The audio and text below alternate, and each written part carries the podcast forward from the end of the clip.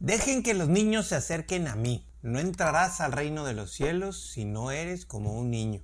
Estas frases las dijo Jesucristo y tienen un sentido hacia la felicidad humana y simple de una manera mucho más fuerte de lo que te imaginas. ¿Cómo poder definir el cielo si no es en un espacio lleno de felicidad? En este capítulo hablaremos acerca de la felicidad infinita, que desde mi punto de vista yo creo que sí es alcanzable, desde esta tierra y hacia ese cielo tan adorado. Vamos a platicar acerca de ello en este capítulo 94 de Experiencias. Iniciamos. Bienvenidos a un mundo lleno de experiencias, donde el objetivo es crecer juntos. Anécdotas, reflexiones e historias para aportarte algo en este gran caminar. ¡Iniciamos!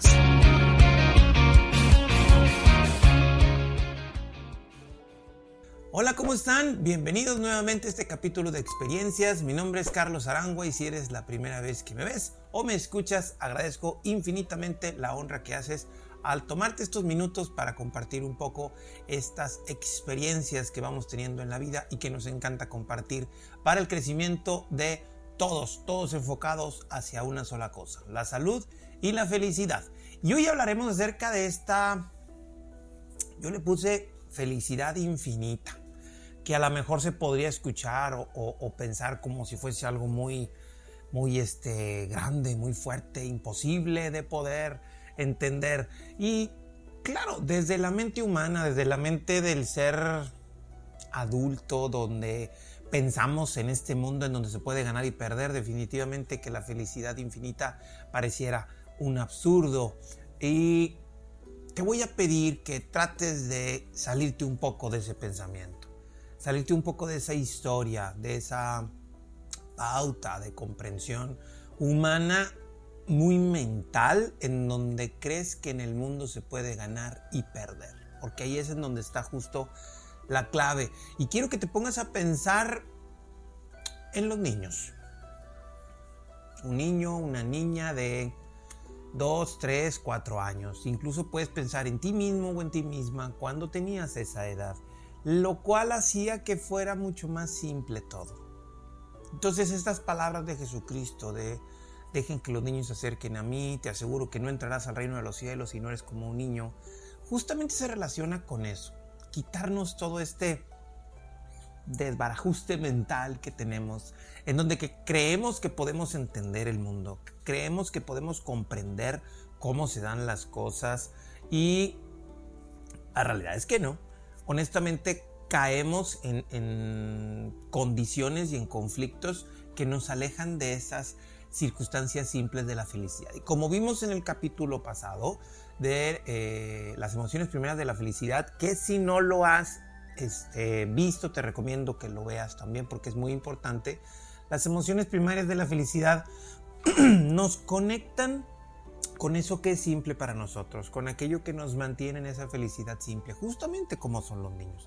Entonces hoy, a, raíz de eso, estuve platicando con una persona en terapia y me decía, oye, pero si estas emociones primeras de la felicidad están ahí, ¿por qué tengo que hacer estas cosas que me alejan de ello? ¿Por qué tengo que hacer estas situaciones que me conflictúan? Entonces, pues buscando una cierta explicación o una metáfora, una manera de entender cómo se dan, quise hacer esta, lo que yo le llamé la batería de la felicidad. Esta batería, como cualquier batería de, pues de, un teléfono móvil o de cualquier circunstancia en específico que se da, vamos a decir así, que se recarga y se gasta y se vuelve a recargar y se vuelve a gastar y demás.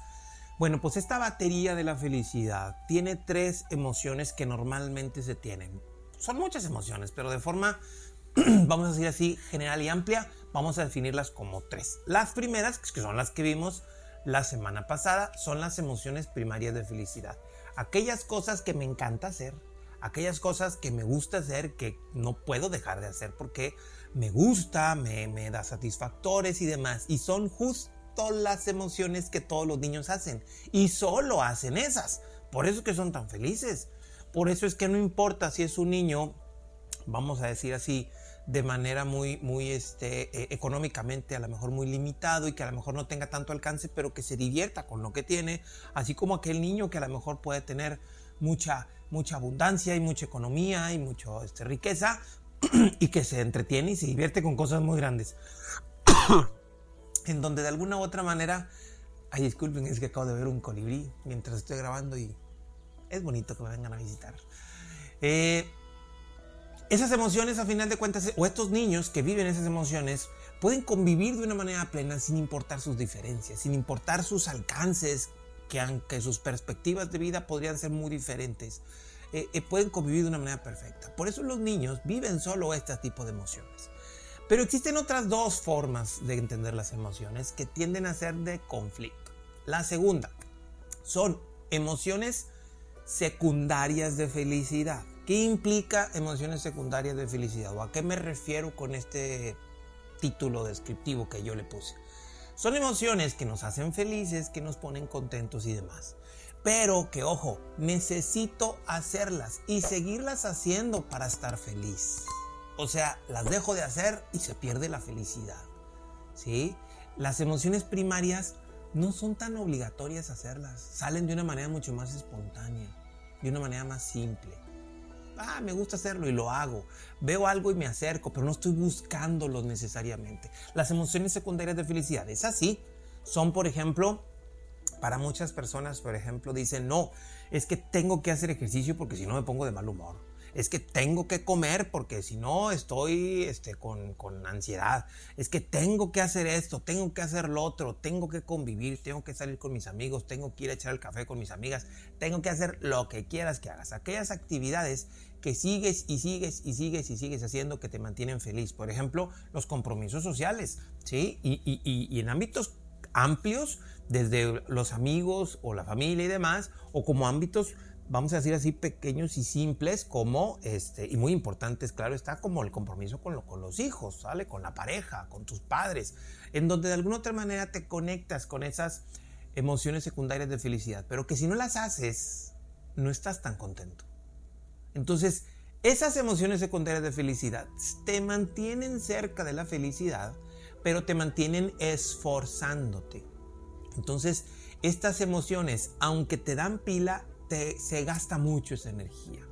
En pocas palabras, tú haces una actividad de emoción primaria, como ya lo dijimos en la sesión anterior, en el capítulo de la semana pasada, eh, ves una emoción primaria como eh, el colibrí, por ejemplo, sale, llega un colibrí y, yo no puedo dejar de verlo, me, me conecto, ya mira qué bonito, para mi mamá es es una eh, eh, eh, muy, muy bonito y demás, y los pinta y los decora y los regala y cosas así por el estilo. Entonces para mí me conecta con emociones muy bonitas, ¿sale? Entonces yo lo voy y ya, pero yo no estoy, ah, necesito un colibrí. No, esa es una emoción primaria.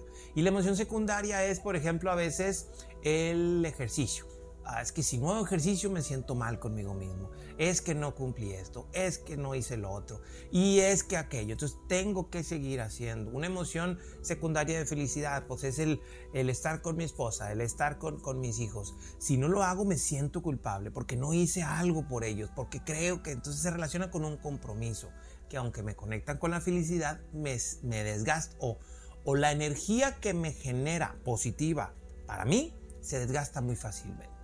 Y la tercera de las maneras en que vamos a entender esto son emociones externas de felicidad.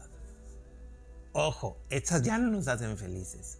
Emociones externas de felicidad. ¿Qué implica? Cosas que en teoría buscan hacerme feliz, pero no me hacen feliz. ¿Por qué? Porque están conectadas con el exterior, no conmigo.